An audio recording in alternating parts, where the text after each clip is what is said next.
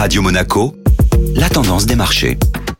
Radio Monaco, la tendance des marchés avec Société Générale Private Banking. Aurélie Lombardo, bonjour. Bonjour Benjamin. Cette semaine se tenait une réunion de la Banque Centrale Américaine. Que faut-il retenir? Après deux jours de réunion, Powell, le président de la Fed, n'a pas surpris le marché. Comme attendu, la Réserve fédérale américaine laisse ses taux directeurs inchangés, tout comme le montant de ses achats mensuels d'actifs. En termes de croissance, la Fed a revu à la hausse ses prévisions par rapport à décembre dernier. Elle anticipe désormais une croissance de 6,5% en 2021, 3,3% en 2022 et 2,2% en 2023. Et quelles sont les anticipations en termes d'inflation? Powell a annoncé des chiffres assez fortement révisés à la hausse. Pour 2021, l'inflation est attendue à 2,4%. Il a réaffirmé que cette hausse de l'inflation ne serait que temporaire et que cette progression au-dessus de la cible de 2% n'entraînera pas de changement de politique monétaire à court ou moyen terme. Mais cela n'a pas calmé les craintes inflationnistes du marché. Le rendement de l'emprunt américain à 10 ans a touché hier les 1,74%. C'est un niveau que nous n'avions plus vu depuis janvier 2020. Aurélie Lombardo, merci. Société Générale Private